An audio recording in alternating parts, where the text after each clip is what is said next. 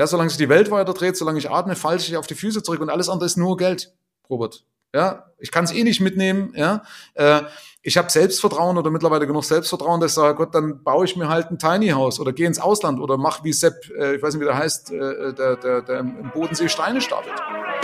Herzlich willkommen beim Little Talks Podcast mit Robert Bacher und Michael Serve. Wenn man startklar für einen finanziellen Aufwind ist, dann wendet man sich am besten an Michael Serve. Michael Serve, Finanzexperte, Unternehmer und Privatpilot, hebt gemeinsam mit seinen Kundinnen ab, um deren Geldangelegenheiten auf neue Höhen zu führen. Sein Ansatz ist einzigartig, würde ich sagen, inspiriert von den Prinzipien der Fliegerei hat Michael nach einem unternehmerischen Rückschlag eine effektive Strategie entwickelt, die bereits über 1000 KundInnen in die finanzielle Entspannung geführt hat ich würde sagen, wir heben ab in neue finanzielle Sphären, in finanzielle Möglichkeiten mit dem Privatpiloten, Finanzexperten und Unternehmer Michael Serve. Hallo Michael. Servus, vielen Dank für die Einladung. Was war der wichtigste Wendepunkt in deinem Leben? In welchem Bezug oder in welchem Kontext? Weil es gab einige wichtige Wendepunkte, jetzt meint man jetzt beruflich wahrscheinlich. Ne? Ja, ja, das war meine Finanzamtprüfung, die mich auf den Boden der Tatsachen zurückgeholt hat, dass so wie ich bis dato gehaushaltet habe, das nicht der beste Weg wäre. Warum? Was, was hast du gemacht? Was waren die Fehlentscheidungen? Naja, schau mal, der Punkt ist halt, dass äh, ich hatte bis auf das erste halbe Jahr ging es bei mir an sich schon gut bergauf. Also ich hatte immer so eine, so eine Tendenz, ich war gut, ich äh, habe auch Anerkennung dafür bekommen für das, was ich tue. Und ähm, damit war ich nicht so unbedingt gezwungen, selbst zu reflektieren. Ja, zu sagen, was auf, stimmt das eigentlich alles? Also du weißt, ich hatte kein, kein Feedback bekommen. Weißt du, wie so eine, meine Autobahn war so lang, wie sie breit war. Ja, das heißt, es gab keine Leitplanken, wo ich mal angeeckt bin und sage, oh, hops, ne? hier geht's im Endeffekt nicht weiter. Und das äh, war halt ein Punkt, dass man dann irgendwann halt Dinge, äh, sagen wir, einfach so weitermacht, gewisse Routinen entwickelt, äh, weil man es eben nicht hinterfragt, vielleicht auch ein Part der Selbstüberschätzung, weil du sagst, ja, funktioniert ja alles, was ich anfasse. Er haut ja hin. Ja, also ich kriege ja eben, wie gesagt, wenn du immer gesund bist, hinterfragst du nicht, ob du, ob du was machen müsstest, um eben äh, ja, weißt du, was ich meine? Also du, dann gehe ich nicht ins Fitnessstudio, wenn ich, wenn ich dieses Feedback nicht habe. Normalerweise nicht, nicht oder nicht zwingend. Und es war halt bei mir so, dass ich halt einfach immer investiert habe in meine Firma, habe mich auch belohnt, also ich habe mich belohnt und investiert, ja, und das hat eben auch alles gut geklappt, bis dann irgendwann das Finanzamt eben nicht meiner Meinung war, auch nicht der meines, meines äh, vorigen Steuerberaters und gesagt hat, wir ziehen dir den Stecker, indem sie mir einfach eine, was heißt, oder erstmal, es, es sah danach so aus, als ob sie mir den Stecker ziehen, aber sie haben mich auf den Boden der Tatsachen zurückgeholt äh, ich hätte 80.000 Euro Nachzahlung bringen müssen, hätte über 100.000 Euro eigentlich haben müssen äh, oder, oder nachzahlen müssen, wenn ich noch äh, auf eine Klage verzichtete oder wenn ich, wenn ich geklagt hätte. Können wir, wenn du willst, noch drüber mal zu sprechen. Ich will bis nicht zu viele Zahlen ins Feld werfen. Fakt, es war für mich damals eine enorm hohe Summe, weil ich die Kohle nicht hatte. Ja? Äh, und sie haben eben Dinge rausgestrichen, die äh, ja, bei anderen durchgegangen sind. Also wir haben jetzt nicht irgendein Konstrukt gemacht, irgendein komisches Steuersparmodell, sondern Sachen, die normalerweise sogar rechtskräftig gewesen sind, ja, äh, aber ich konnte mir eine Klage nicht leisten, ja. Und dann musste ich die 80.000 Euro zahlen und das hat mich eben zurückgeholt und gesagt, Michael, so geht's nicht weiter, äh, weil ich, für mich ist ja Freiheit in, in, in, in eine, ist eine ganz große Motivation. Freiheit ist für mich einer der größten Vermögenswerte, ja. Und die haben gerade in dem Moment an meiner Freiheit geschraubt, indem sie mir die Selbstbestimmung genommen haben. Was war, war das wirklich, war das dein erster Gedanke? Meine Freiheit ist verloren? Oder was war damals dein erster Gedanke, als es geheißen hat, Michael, 80.000 Euro Nachzahlung? Ich kann mich nicht mehr genau erinnern, aber ich glaube, also ich weiß, ich hatte Angst. Ich glaube, dass ich halt gesagt, okay, das war's jetzt, hat sich jetzt erledigt. Deine Exkursion des äh, Unternehmer Selbstständigkeit hat sich jetzt hiermit erledigt. Wie bist du da rausgekommen? Was waren die ersten Handlungsaktionen, Handlungsschritte, die du gemacht hast? Ja, übrigens war wahrscheinlich auch noch ein Punkt, ich hatte damals kleine Kinder, ne? also das ist mir mit Sicherheit auch durch den Kopf gegangen, ne? dass ich da praktisch als, als, als Vater nicht mehr für sie sorgen kann. Also was waren meine ersten Schritte? Also nachdem ich erstmal in Selbstmitleid versunken bin für kurze Zeit, also ich, wie gesagt, ich finde auch, man kann ab und zu mal seine, seine, seine Emotionen gehen lassen und mal die Welt verfluchen und auch vielleicht mal heulen und sich ein Bad äh, einlassen mit Kerzen rundrum, aber dann ist es gut, wieder aufzustehen und sagen, okay, äh, das bringt mich jetzt nicht weiter. Aber wie gesagt, ruhig auch mal die Emotionen rauslassen und das, äh, wie gesagt, bloß im Nachhinein, oder ich will es extra mal erwähnen, weil, weißt du, wir sind nicht alle Maschinen, sondern wichtig ist, dass man sagt, okay, äh, ich darf jetzt auch mal heulen, ich darf jetzt auch mal dir äh, sagen, es ist wirklich blöd gelaufen. Aber dann ist es halt wichtig, sich wieder einzunorden. Das ist halt nun mal unser Job, ja. Und Überleben gehört halt dazu, nicht nur zum Unternehmer, sondern grundsätzlich gehört Überleben dazu. Und dann habe ich überlegt, okay, was ist passiert? Was kann ich jetzt besser machen? Und dann habe ich mich halt einfach an gewisse Sachen erinnert, die ich bei Kunden schon bis dato gemacht habe und habe gesagt, okay, ich stelle mir jetzt einen Plan auf, einen konkreten Plan, wie ich aus dieser Misere rauskomme. Ähm, und dann habe ich mich einfach an diesem Plan gehalten. Also ich habe erstmal versucht, mich wieder positiv einzunordnen, dass ich sage, ja, ich kann das schaffen. Ja? Also ich habe mir dann hingeschrieben, warum ich das auch schaffen kann, warum ich das auf jeden Fall in den Griff kriege. Und ähm, ich habe mich damals dann auch von unnützen Kosten ja, also zumindest die hätten nicht sein müssen jetzt, also von, von hohen Kosten, sowas wie mein Porsche 911 damals. Ich hatte einen schönen Porsche 911 gehabt, von dem habe ich mich dann auch verabschiedet. Ähm, und dann habe ich mich eben, wie gesagt, auf das Wesentliche konzentriert und habe dann einfach meine, meine Aktivitäten runtergebrochen, die notwendig sind, um dann mein Ziel zu erreichen. Und dann in weniger als einem Jahr oder also deutlich unter einem Jahr war ich aus dem Ganzen wieder raus und stand dann, also das war, ich glaube 2007, 2008 müsste das gewesen sein, also relativ viele Jahre nach meinem Start. Ich habe 1995 begonnen mit meiner Selbstständigkeit, also ich konnte wirklich hat lang gedauert, also, ne, äh, äh, so weiter zu wursteln. Also das ging lange gut. Ne? Und dann kam halt die Finanzkrise 2008, 2009, äh, kurz danach und in der war ich schon absolut gefestigt und hatte schon richtig hohe, hohe Cashbestände aus oder aufgebaut, um das im Endeffekt locker aussetzen zu können. Würdest du sagen, deine Freiheit war dann eingeschränkt, als zum Beispiel der Porsche 911 nicht mehr da war? Also war deine Freiheit dann eingeschränkt oder belastet? Nee, also das ist aber vielleicht auch ein Typ von mir, also ich bin nicht jemand, der dann nachtrauert, ja, also ich kann sehr gut meine Gedanken wieder einordnen, also wenn ich merke, okay, das ist jetzt nicht mehr da, dann ist es halt so, ja, also dann sage ich mal kurz, ach, ist blöd und, und, und dann äh, fange ich aber sofort an, meine Gedanken zu substituieren. Das heißt, ich ersetze Gedanken durch andere Gedanken, also durch dienliche Gedanken. Weil es, was bringt mir das? Also ich bin ja nicht irgendjemand, der, der sich selbst kasteit und sagt, ach, mein schöner 911 und so. Oder weil wenn es mir wichtig gewesen wäre, hätte ich mir ein Ziel gesetzt und hätte mir dann einen neuen Porsche gekauft oder hätte dann gesagt, okay, in zwei, drei Jahren. Aber ich habe mir gesagt, okay, äh, ich hatte einen Porsche gefahren. Äh, wenn ich will, kann ich mir das Auto jederzeit wieder kaufen. Und ich weiß ganz genau, am Ende meines Lebens wird es trotzdem nicht der Porsche sein, den ich vermisst habe, wenn ich mir nicht gekauft hätte. Ja, weil weil meine Frau im Hospiz zum Beispiel gearbeitet hat und ich weiß, die Leute, die reflektieren können, also wenn sie auf der Trage noch liegen und in der Lage sind, auf ihr Leben zurückzuschauen, ihr Leben zu reflektieren, die vermissen ja eh keinen Porsche. Das, also dessen war ich mir eh bewusst. Also deswegen, da hatte ich mich nicht eingeschränkt gefühlt, weil ich sage, okay, äh, dann nehme ich mein Ego raus. Weißt du, ich fahre jetzt seit über zehn Jahren in Nissan Qashqai, ist mir total egal, ja, weil ich mir sage, weißt du was, Freunde, äh, ich mache es ja eh nicht für euch, ich mache es für mich. Ja, das ist Gott sei Dank eben auch so. Natürlich mache ich auch Sachen für andere, das muss man auch sagen. Also auch manchmal ertappe ich mich dabei, wo ich sage, ah, da, Michel, da lässt du dein Ego jetzt schon ein bisschen streicheln von anderen, ja. Aber im Wesentlichen tue ich Dinge für mich. Und deswegen wäre mir das auch egal oder ist mir das grundsätzlich egal, was andere denken. Also ich versuche auch dahin gehen, meine Kinder mal zu beeinflussen, weil es das vollkommen wurscht, was andere denken. Also was sagt der Nachbar dazu, dann denke ich mir, scheiß auf den Nachbar. Was ist die wichtigste Eigenschaft, die man mitbringen muss, wenn man seine finanzielle Misslage oder seine finanzielle Situation in den Griff bekommen möchte? Die wichtigste Eigenschaft. Also natürlich erstmal hinzuschauen, ne? Also Ehrlichkeit. Wir hatten das ja gerade in, in, in deinem, bei deinem Thema auch äh, drüber gesprochen. Weißt du, also der Punkt ist ja, viele haben so die Vogel-Strauß-Methode, viele haben Angst vor der Wahrheit. Ja. Äh, und das ist Punkt eins, dass ich ehrlich zu mir bin und sage, okay, ich hab's nicht im Griff erstmal. Oder bis dato hatte ich es nicht im Griff. Also was muss ich ändern? Was hat mich bis dato davon abgehalten, dass ich es nicht im Griff hatte? Ja, ist ja auch so eine wichtige Frage bei mir, dass man sagt, okay, es gab irgendeinen Grund. Ja, was war das im Endeffekt gewesen? Weil wenn ich diesen Grund äh, abstelle, dann erhöhe ich ja die Wahrscheinlichkeit, dass das zukünftig nicht mehr eintritt. Und dann äh, eben sich die Zahlen genau anzuschauen und dann wiederum eine Entscheidung zu fällen. Also wie gesagt, äh, der Wille, logischerweise als, als Basis, als Fundament, also hinzuschauen, ehrlich zu sich zu sein, sich die Zahlen aber genau anzuschauen, zu sagen, okay, äh, was ist tatsächlich mein Budget, das aber richtig zu planen. Also auch da stehe ich ja dafür, weil die meisten planen das falsch. Die planen also künftige Ereignisse nicht richtig mit ein. Äh, wer das mag, kann sich das gerne in meinem Podcast mal anhören. Da habe ich das so oft thematisiert oder in meinem White Paper. Aber äh, sich das genau anzuschauen, ehrlich zu kalkulieren und dann eine Entscheidung zu fällen, zu sagen, okay, ich halte mich dran und dann gibt es kein links oder rechts. Ja, das ist einfach ich kann natürlich mal so ein Cheat Day machen, wie beim Fitness oder beim Essen. Das ich kann mal irgendwie über die Stränge schlagen. Das mache ich auch ab und zu. Aber ansonsten lebt so ein Ding natürlich von der Disziplin, also sich an das, was man sich vornimmt, auch zu halten. Wie viele Menschen prozentuell gesehen, denkst du, haben die Finanzen nicht unter Kontrolle? Oder auch wie viele Unternehmer? Hm. In meiner Bubble, also das ist jetzt, also ich habe jetzt keine, keine genauen statistischen Belege, also wenn man die Statistik anschaut, sind es wahrscheinlich mehr. Also ich habe mal gehört, so drei Prozent sind finanziell frei und 97 Prozent nicht. Ich habe diese Zahl leider nie so richtig gefunden, aber ich würde auch wetten, weit über 90 Prozent, ob das jetzt Angestellte sind oder Unternehmer.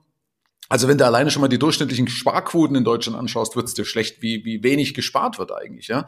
Und ich sehe das ja immer wieder auch bei Unternehmern, äh, dass die halt sagen, also die sehen es nicht, ja, verständlicherweise. Also ich will da niemanden angreifen. Also mir ging es ja zwölf Jahre oder sowas genauso, weißt du, du siehst es nicht. Du denkst, ne, ich stöpfe alte Löcher mit neuem Geld oder wie auch immer, irgendwie werde ich das schon durch zukünftige Leistung lösen. Ne? Also das zukünftige Ich wird schon die Probleme, die ich heute habe, irgendwie in den Griff kriegen. Ja, das ist ja oft so, wir, wir, wir schieben das ja gerne auf. Äh, und, und das sehe ich halt immer wieder, gerade bei Unternehmern, weil Unternehmer ja deshalb oft Unternehmer sind, weil sie halt eher auch Macher vielleicht sind oder weil sie eher auch bereit sind, Risiken einzugehen und so weiter. Ne? Und dadurch ist natürlich die Anfälligkeit umso größer, dass man die Basis nicht im Griff hat. Aber das schließt sich nicht aus, oder? Also Macher zu sein und die Basis im Griff zu haben, das ist auch möglich. Nee, aber ich sehe tendenziell zumindest eine Gefahr. Also das, ist, das kommt aber darauf an. Aber es gibt Persönlichkeitsstrukturen, da schließt es wirklich aus. Die brauchen jemanden, der den Scherbenhaufen nach ihnen wegkerft. Wie ist deine spezielle Strategie? Du bist Privatpilot und du hast dir da Synergien entdeckt und eine außergewöhnliche Strategie ausgearbeitet. Wie sieht die konkret aus oder was sind die Parallelen? Also das eine ist schon mal, dass ich, dass ich für mich klar war, äh, dass ich es ganzheitlich betrachten möchte. Also nicht selektiv, dass man sagt, hey, das ist ja nur Mindset oder das ist nur, nur du brauchst nur eine vernünftige Einnahmen-Ausgabenrechnung oder Einnahmen-Überschussrechnung oder in Form von irgendeinem Tool oder von Excel oder whatever. Ähm, sondern ich habe halt festgestellt, hey, es ist, es ist immer ein, ein, ein Dreiklang, eigentlich sogar ein Vierklang, aber es ist auf jeden Fall ein Dreiklang. Das heißt, du brauchst eben, ich brauche eine Einstellung, also auf Neudeutsch ne, brauche ich halt das Mindset. Äh, ich brauche natürlich eine Einstellung, weil ansonsten, wenn ich die, keine vernünftige Einstellung habe, dann lege ich ja nie los. Ja, das ist schon natürlich schon ein gewisses Fundament, aber es ist nicht der Kern der Sache, äh, weil du kannst mit dem besten Mindset einfach kein Flugzeug fliegen. Das geht nicht, ja. Du kannst, wie gesagt, die, die, die größte, höchstmögliche, höchstethische, höchst, keine Ahnung, Persönlichkeit haben, steigst ein, du kannst nicht fliegen, ja. Habe ich zumindest noch nicht erlebt, ja. Oder du kannst dich auch nicht auf den Boden setzen und wegfliegen. Das geht auch nicht, ja. Also brauchst du auf jeden Fall eben noch ein Werkzeug dazu. Werkzeug, das ist eben beispielsweise, das wäre ein Tool, was deine Zahlen trackt, ja. Aber das ist eben nur ein Werkzeug, ein Teil. Das heißt, das Werkzeug in dem Fall, in meiner, in meiner Metapher, äh, in meiner Analogie wäre das Flugzeug. Ja, das heißt, äh, ich sitze jetzt mit dem besten Mindset in dem besten Flugzeug. Ja, da kann ich eben immer noch nicht fliegen. Ja, das heißt, ich habe das beste Werkzeug an die Hand, ich habe die beste Einstellung, kann ich nicht fliegen, sondern ich brauche die Skills dazu. Ich brauche Fähigkeiten und Fertigkeiten, ja, die ich mir entweder selber beibringe oder mir beibringen lasse, in dem Fall beispielsweise von einem Fluglehrer. Und die machen mich zu einem guten Piloten. Ja, und insoweit sogar sind die wichtiger, weil einer mit guten Skills kann sogar mit einem schlechten Flugzeug gut fliegen.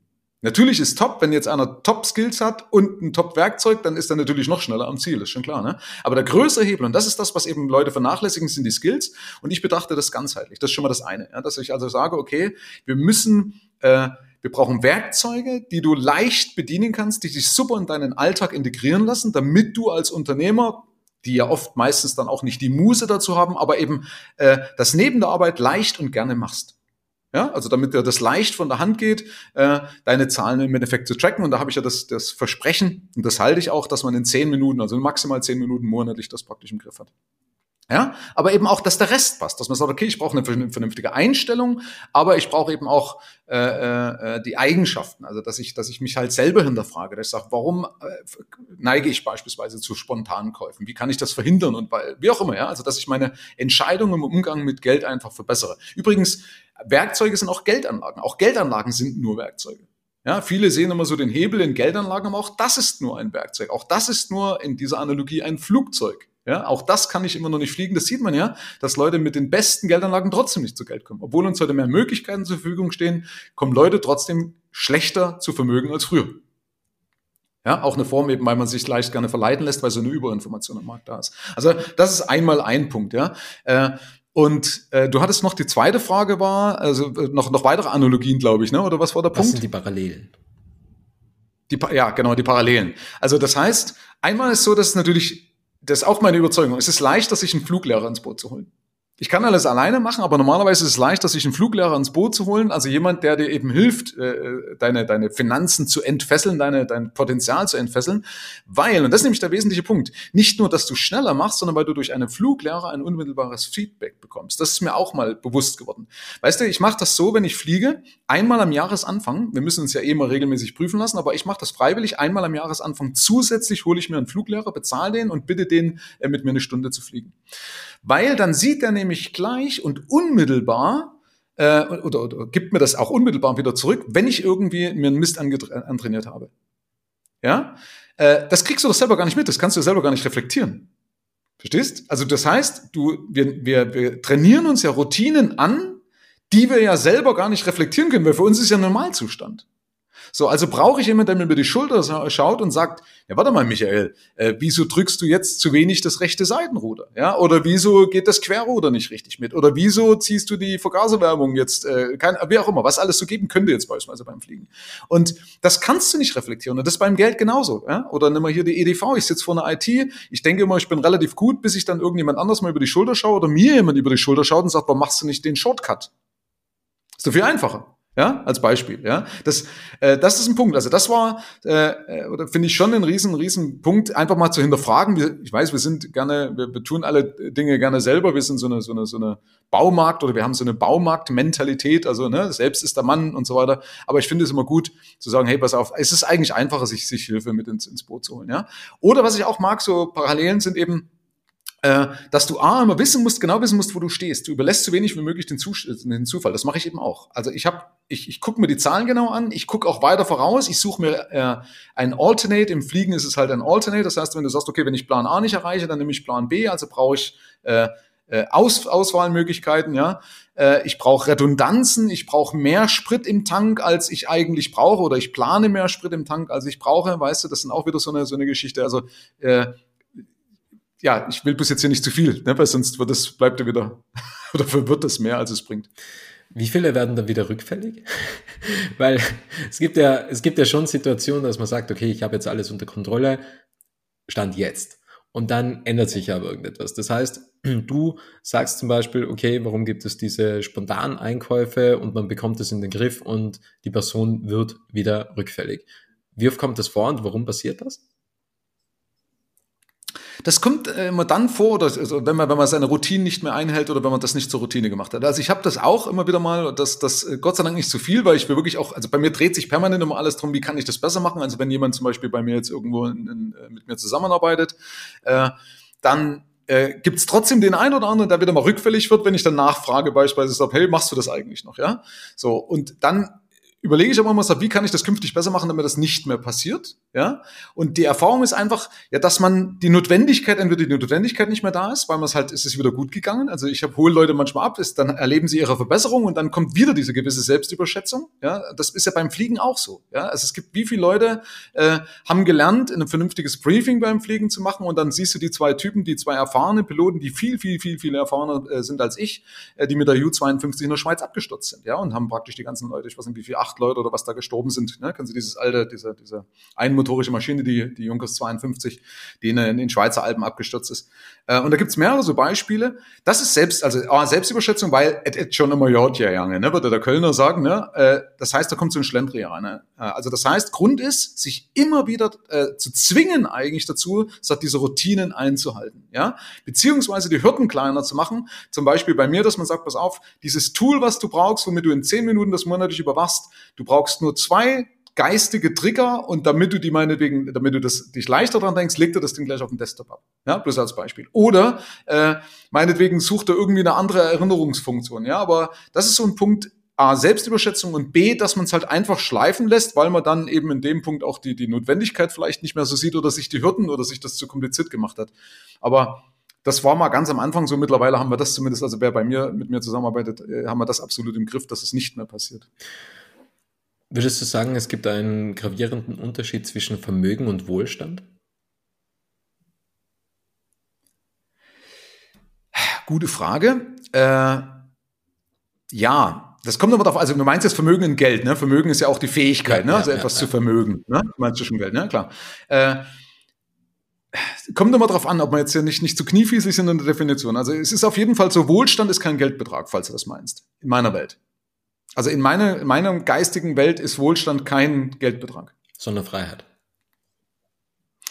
Naja, schau mal, das ist, also, wir, die Frage ist, also ja, Freiheit natürlich schon, ne? aber die Frage ist erstens mal, wenn ich jetzt das von einem Betrag abhängig mache, dann bin ich ja schon wieder in einer Abhängigkeit.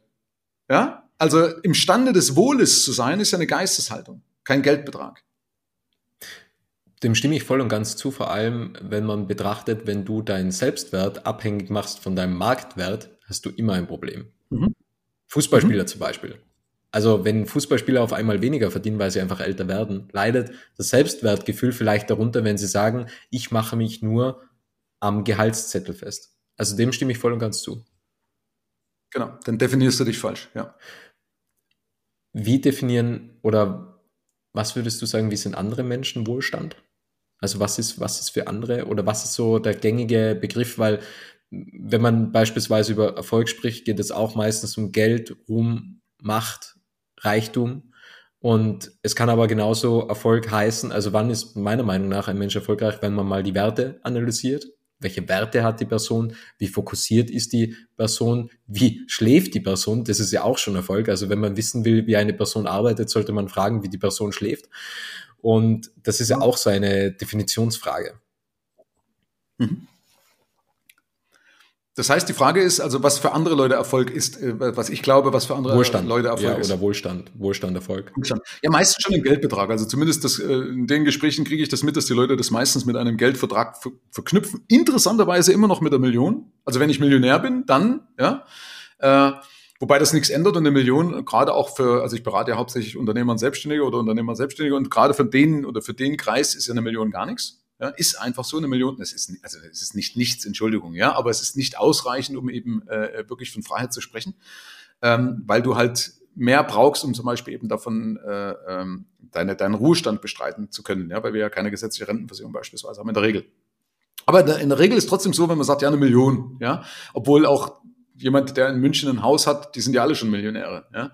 Äh, aber ja, also die wenigsten definieren es, glaube ich, auch richtig für sich mal, weil sonst müssten sie auch wieder mehr dafür mit, damit machen. Also die meisten haben vielleicht so, ein imaginäres Ziel, ich würde gerne Millionär werden oder irgendwas, aber definieren es nicht richtig für sich, weil da würden sie mehr an, an sich arbeiten. Also wenn ich nämlich wirklich mal definieren würde, was wäre, wenn ich jetzt wirklich in Geld umrechnen würde, ja, das ist doch, pass auf, ich habe meinetwegen den und den Lebensstandard und den möchte ich jetzt über viele Jahre inflationsbereinigt halten. Das heißt, da muss ja jedes Jahr, muss ja meine Entnahme mehr sein, um die Teuerung auszugleichen. Ja, also Brot, Milch, was weiß ich, alles wird ja teurer. Ja, also muss ja die Basis, die ich ermittle, jedes Jahr auch mehr sein.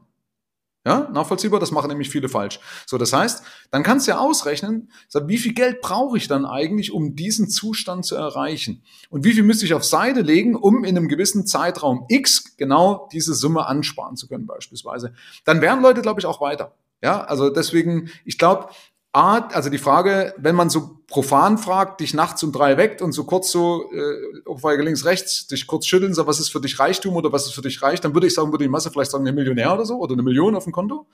Ähm, aber äh, ich glaube so, wenn man jetzt so kurz drüber nachdenkt, dass die meisten das gar nicht wirklich wissen, weil sonst, wenn, wenn sie es klar für sich definiert hätten, dann würden sie anders mit ihrem Geld umgehen, andere Entscheidungen fällen. Warum scheitern die meisten Lotto-Millionäre? Ja, weil sie kein System haben und in der Regel auch die Persönlichkeit nicht mitgewachsen ist. Was würdest du jetzt tun oder was würdest du jetzt einer Person raten, die was beispielsweise im Lotto gewinnt? Arbeite an deiner Persönlichkeit. Tu, tu so, als ob du arm wärst. Such dir Mentoren, ja, und so weiter. Also äh, mach erstmal so weiter wie bisher beispielsweise. Steiger deinen Lebensstandard nur minimal. Ja, also tu mal so, als ob der Staat dir über die Schulter schaut und du musst das irgendwie verstecken, dass du jetzt Geld gewonnen hast. Erzähl's auch keinem, ja, also zwingend niemanden erzählen. Ich glaube, das äh, wird denen sowieso geraten. Aber verändere nicht viel an deinem Lebensstandard, sondern eben nur erstmal minimal, passt dich ein bisschen an, ja. Äh, das wäre meine wichtigste, äh, wichtigste, äh, mein wichtigster Tipp und Sache und leg so viel Geld weg, dass du auf jeden Fall deinen ursprünglichen Status quo wieder herstellen kannst. Ja, also dass du sagst, ich habe so viel Geld, vielleicht auch vor mir selbst geschützt, aber äh, ja, aber arbeite eben dann auch an deiner Persönlichkeit, damit du die Person bist, die dann beispielsweise mit einer Million auch umgehen kann. Jetzt habe ich eine ganz ganz, ganz spezielle Frage hinsichtlich Geld. Was ist eigentlich, oder man spricht ja oft vom Money Mindset und keine Ahnung, was, was ist Geld in seiner, also es ist ja Papier oder es sind Münzen und so weiter. Aber es gibt ja dann ab und zu den Gedanken, wenn man mal finanziell tief gefallen ist, das haben vielleicht einige schon einmal miterlebt, dass man dann dazu tendiert, immer alles zur Seite zu legen, weil man Angst hat, okay, ja, kein Geld mehr ausgeben, ja, nichts investieren, vielleicht kommen ja wieder mal schlechtere Zeiten. Und dann wird man ja quasi geizig oder man investiert auch beispielsweise nicht in Weiterbildung, dass man sagt, ich hole mir jetzt einen Finanzexperten, weil der kostet ja auch wieder Geld und da spare ich mir lieber das Geld, weil vielleicht brauche ich ja mal diese Summe X für, für spätere Zeiten. Was oder was denkst du ist wichtig im Umgang mit Geld? Was muss man bedenken oder was ist das richtige Mindset auch hinsichtlich Steuern? Also mich vor, irgendwie Steuern ist immer ein Problem. Jeder oder viele verurteilen Steuern, ich will jetzt nicht sagen jeder, oder auch diese Nachzahlungen, Vorzahlungen etc. Oder auch bei uns die SVS beispielsweise, dass man SVS Vorzahlungen, also Gesundheitskasse, Vorzahlungen, Nachzahlungen etc. Im Endeffekt ist es ein Investment meiner Meinung nach in die Gesundheit. Also man kann es auch so betrachten, wie was ist der richtige Schlüssel? Was ist der richtige Gedankengang, um mit solchen Ausgaben, Investitionen umzugehen, auch wenn man mal finanzielle Rückschläge gehabt hat? Oh, also grundsätzlich ist immer gut, dass Angst oder, oder solche Sachen sowieso nicht der Weg ist. Also, dass ich kurz reflektiere und sage, gut, was eben, was muss ich anders machen, was hat dazu geführt und dann die Ursachen abstellen aber mich eben nicht, nicht davon abhängig oder mich, dass, dass ich nicht Opfer meiner selbst bin oder meiner, meiner Vergangenheit bin oder dann eben aus lauter Angst vom Tod Selbstmord begehe. Ja. Das machen ja Leute dann auch ganz, ganz, so wie du das ja geschildert hast. Äh, der Punkt ist einfach eben, ich glaube, das ist wiederum eine mentale Stärke und ein funktionierendes System, eine Kombination daraus. Also, dass man eben sagt, okay, ich habe jetzt, was ist jetzt mein Status quo, wo will ich hin, was muss ich wieder konkret machen, dass wir dann auf in, in Aktivitäten umrechnen, ja. Äh, aber ich glaube, das ist einfach, dass man selbst vernünftig reflektieren kann, weil, also Fakt ist, viele kommen aus dieser Tretmühle nicht raus. Also, es gibt genug Studien da draußen, die eben genau belegen, dass wir Menschen, also gerade vorwiegend im Alter, ich glaube jetzt bis, bis Ende 20 sogar, wenn da irgendwelche einschneidenden Erlebnisse gewesen sind, dann prägen die unser Verhalten für die, für die ganze Zeit. Ja? Beispiel, äh, auch so eine, so eine, so eine, äh, äh, was, was, wie, nach, wie heißt das, wenn, wenn, wenn über Generationen äh, praktisch diesen Fehler weitermachen, also zum Beispiel diese hohe Inflation in Deutschland, ne? also die, die hat ja auch dazu geführt, dass teilweise, wir sind nicht damit konfrontiert worden, aber wir haben heute noch Angebotenheiten drin, die unsere Oma oder unsere Großeltern uns antrainiert haben, aufgrund der großen Depression, ne? der Inflation und so weiter in Deutschland, oder Kriege miterlebt, oder eben nahestehende Verwandter, der pleite gegangen ist, oder jemand, der mit einer Telekom-Aktie wahnsinnig viel Geld verloren hat. Und wenn das im richtigen Zeitraum kommt, dann prägt uns das erst recht, wenn es uns natürlich selber betrifft betrifft. Und äh, ich kann da nur rauskommen, indem ich mir entweder wirklich fremde Hilfe hole oder eben reflektiere, sagt, nee, warte mal, stopp, das ist ja nur, das ist ja nur mein Erlebnis. Also, äh, aber die, die Frage ist, kann man das? Ja, schau mal, wenn jemand mit Aktien Geld verloren hat, dann bist du in dieser, in dieser Tretmühle gefangen, dass Aktien Mist sind, obwohl es statistisch bewiesen ist, dass Aktien langfristig normalerweise die bessere Geldanlage sind. Aber du kommst aus dieser, aus dieser Nummer nicht mehr raus. Also, ich glaube, äh, dass man das nur durch Reflexion schaffen kann, so ähnlich wie wenn du sagst, ich bin in ein Flugzeug gestiegen, bin abgestürzt, habe theoretisch oder habe überlebt und steige aber gleich wieder in den nächsten Flieger. Weil je länger du wartest, umso mehr bauen sich Hürden auf, dass du es doch nicht mehr machst, weil du sagst, also Fliegen bringt mich um, obwohl es auch da wieder statistischer das, das sicherste Verkehrsmittel ist. Also ich bin jetzt kein Psychologe, aber äh, ich, ich, ich würde das jetzt so beantworten, dass aber es auf, äh, reflektieren und sagt, das ist jetzt mein Erlebnis, das ist kein allgemeingültiges Gesetz, lass es jetzt gar nicht erst zu, indem ich also diese Gedanken so weit, diese Angst so weit erst vertiefen lasse, sondern spring gleich wieder zurück ins Becken und sage, okay, was habe ich falsch gemacht, was hätte ich daraus lernen müssen, warum hatte ich keinen Erfolg, wie hätte ich mehr Erfolg haben können und gleich einfach ein vernünftiges System zu machen, äh, damit das eben nicht mehr passiert, also aus den vergangenen Fehlern zu lernen, aber gleich weiterzumachen. Ich weiß nicht, ob das der, der, die Frage war, was du jetzt gestellt hast. Ja, auch, auch. Äh, aber wie geht man jetzt zum Beispiel mit Steuern um? Also wenn man ganze Zeit ein negatives Gefühl gegenüber Steuern oder etwaigen Versicherungen oder so weiter hat, weil das ist ja Geld, das, das weg. Also bekommt man im Regelfall auch nicht wieder. Und äh, könnte man ja auch meinen, ich arbeite ja für jemand anderes. Also wie, was ist deine Empfehlung oder wie geht man mit solchen? Weil das eine ist ja zum Beispiel, ich investiere in mich selbst und ich sage, ich kaufe mir jetzt folgende Bücher oder folgendes Coaching oder bababababa. Da gibt es ja viele Investitionen. Und da habe ich ja, da sehe ich ja ein Resultat. Was mit meinen Steuern passiert, das sieht man ja in der Regel nicht. Und dann könnte man meinen, man arbeitet ja. für den Staat. Ja. Äh, also in der Regel ist es ja so, dass du eigentlich fast immer für andere arbeitest. Ne? Also alles, was du kaufst, ist ja sowieso, machst du andere reich. Aber der Punkt ist jetzt, also ich, ich, ich hoffe, ich verstehe deine Frage richtig. Also ich muss es, da muss ich mit mir selber ins Gericht gehen, weil äh, Beispiel, wenn jemand zum Beispiel sagt, ich mag keine Steuern bezahlen, habe ich oftmals festgestellt, die zahlen auch wirklich keine Steuern. Aber nicht nur, weil sie es nicht wollen, sondern die verdienen einfach zu wenig. Ja, also die sorgen unbewusst dafür, dass sie äh, weniger Einnahmen haben, um weniger Steuern zahlen zu müssen. Also so eine selbsterfüllende Prophezeiung was natürlich absolut äh, absolut äh, äh, kontraproduktiv ist. So, das heißt, ich muss jetzt meine meine mein mein Gedankengut, meine Einstellung zum Thema Steuern verändern, indem ich zum Beispiel schriftlich mit mir ins Gericht gehe, beispielsweise sagt, okay, was passiert denn Gutes mit Steuern? Ja, so, dann kann ich aufschreiben, was alles Gutes damit passiert. Ja, aber dann kommen ja die Politiker und die verschwenden ja Steuern. Sag ja, Moment, stopp. Also wie gesagt, das ist vielleicht mal gut, wenn man das dann mit jemand anders auch reflektiert. Dann sage ich, Moment, also wenn mit mir jemand spricht, würde ich dann sagen, ja, du hast natürlich recht, dass die Geld verschwenden. Meinetwegen äh, gehen acht Prozent meinetwegen weg. Bloß als Beispiel. Das ist wahnsinnig viel Geld, das ist viel zu viel Geld. Das wäre natürlich gut, wenn das alles nicht wäre. Aber schau mal bitte in deinen eigenen kleinen, überschaubaren Haushalt. Wie viel Geld verschwendest du durch Fehlentscheidungen? Du in deinem kleinen, überschaubaren Haushalt. Das unter Umständen werden jetzt Leute ausflippen. Ja, aber das ist ja mein Geld, ja, und das andere ist ihr Geld. Aber Fakt ist, wir, wir sind keine Maschinen, wir sind Menschen. Menschen machen Fehler. Ja, und ja, es gibt auch einen gewissen Satz von äh, oder einen gewissen Anteil von korrupten Politikern, Leute, die sich bereichern und so weiter. Ja, das war früher wahrscheinlich noch schlimmer, nur heute kommt es eben ans Tageslicht. Aber Fakt ist, es wird eine Fehlerquote immer geben. 100 Prozent gute Verwendung von Geld wird es nicht geben. Ja, so also hake ich es ab, weil bevor ich mich darüber aufrege, ich kann es nicht verändern, nehme ich es halt halt in Kauf. Soweit. Ja, also wenn, wenn ich es verändern kann, ist ja gut, aber ich gehe da immer nach dem Motto Love it, change it or leave it. Ja? Und in dem Fall kann ich es halt einfach nicht, nicht verändern, also fange ich es an zu lieben. Ja, äh, und dazu eben auch einfach mal zu reflektieren und sagen, na ja, gut, ein bisschen Demut auch, hey, das sind Menschen, die, die da passieren, das sind zu viele Ketten von Befehlsketten, verstehst du, und stille Post, was da gespielt wird, na, natürlich versickert da Geld, weil alleine eben in meinem kleinen, überschaubaren Haushalt versickert Geld, wird da versickert Geld. So, das heißt, das positiv aufzuladen, das sagt, es würde keine Kitas geben, Krankenhäuser, Schulen und so weiter, äh, Autobahnen, whatever, also es wird irgendwie auf jeden Fall schwerer, es muss Steuern geben, ja, äh, aber, und jetzt kommt natürlich aber der Punkt, es gibt ja auch das Gegenstück, wenn einer sagt, ich zahle sehr gerne Steuern, weil äh, wenn ich eine Million Euro, Euro Steuern bezahle, das war immer meine Einstellung, so wenn ich eine Million Euro Steuern bezahle, dann habe ich mindestens zwei Millionen Euro verdient. Also eigentlich war immer meine Einstellung, hey, zahl so viel wie möglich Steuern, ja, weil dann habe ich so viel wie möglich verdient im Umkehrschluss. Aber das kann auch gefährlich sein, die Einstellung, weil das natürlich dazu führen kann, dass du zu lax damit umgehst und dem Staat das Geld wieder in den Hintern oder hinterher trägst, in den Hintern bläst.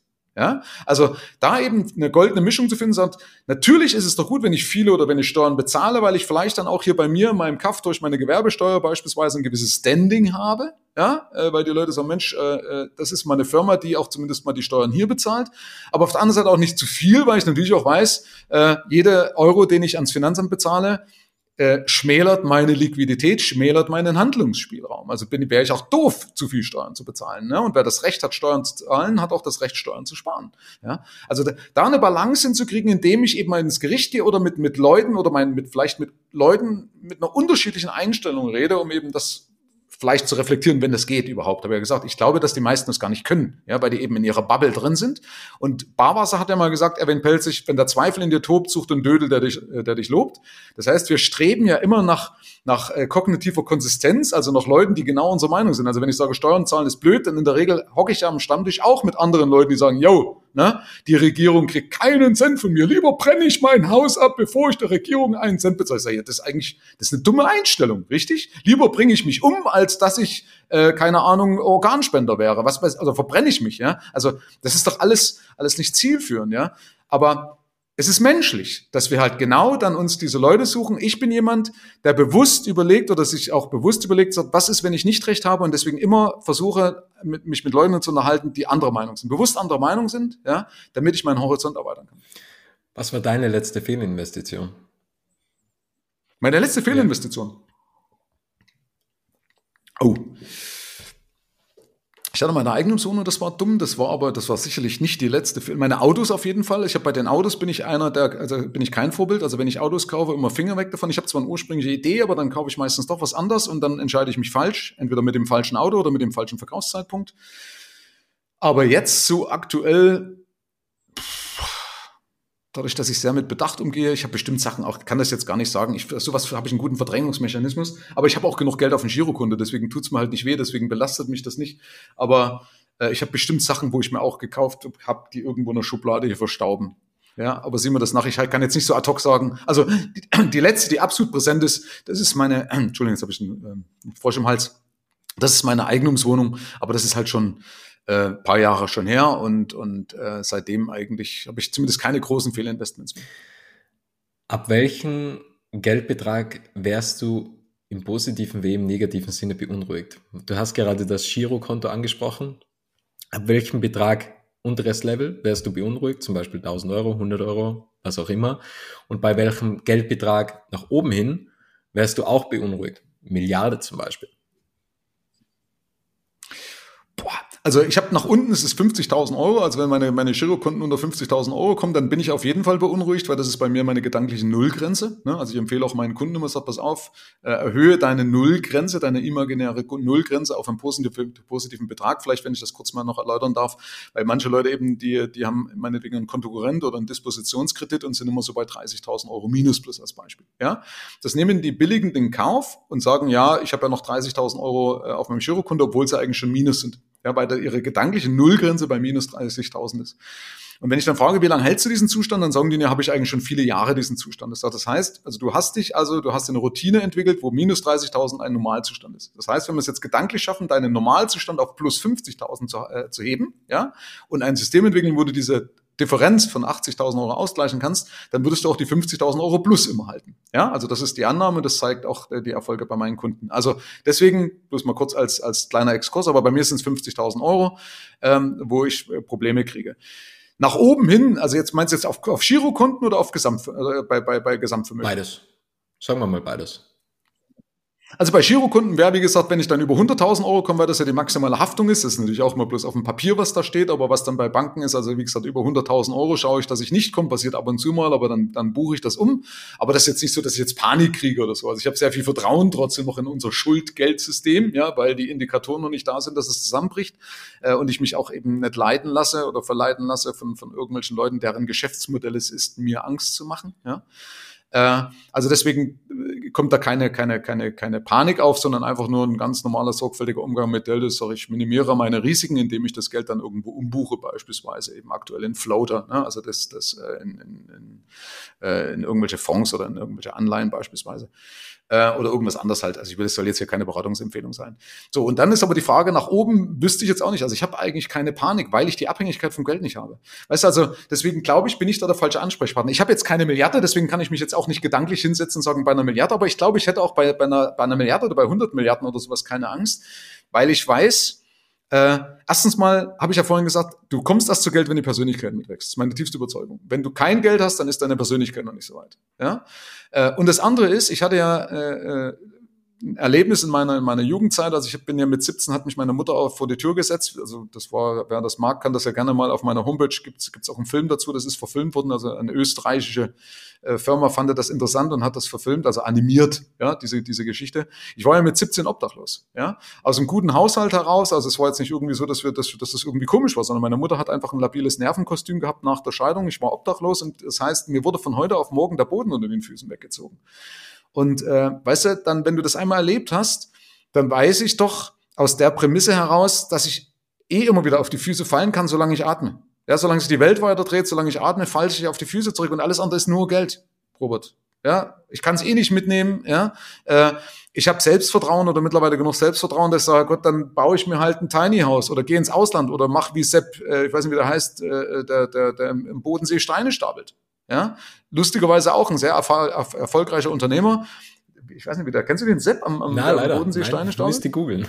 Äh, der ist ähm, im, im, im Osten, äh, im, im Osten, Entschuldigung, im, im Westen vom Bodensee, ich weiß nicht, wie, das, wie, der, wie der Ort heißt.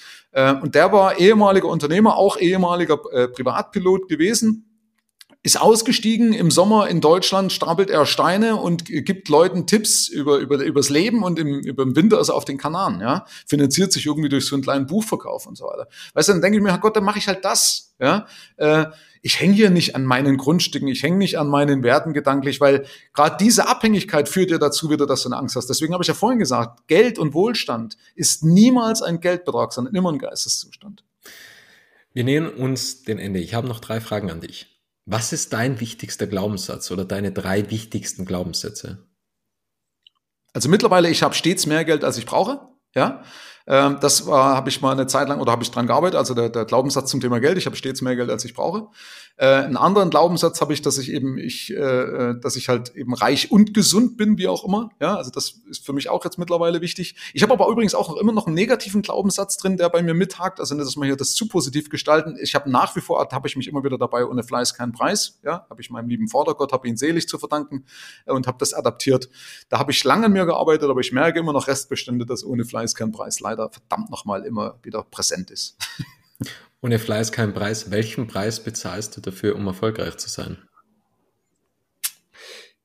Äh, ja, dass ich, also aus meiner Sicht immer noch zu viel dafür arbeite einfach, ja. Auch, dass ich noch zu, zu, zu leise bin. Sie mir immer gesagt, Michael, für die Ergebnisse, die du lieferst, bist du viel zu leise. Das resultiert sicherlich auch daraus, ja. Dass ich sage, ich stelle mein Licht immer wieder gerne unter den Scheffel.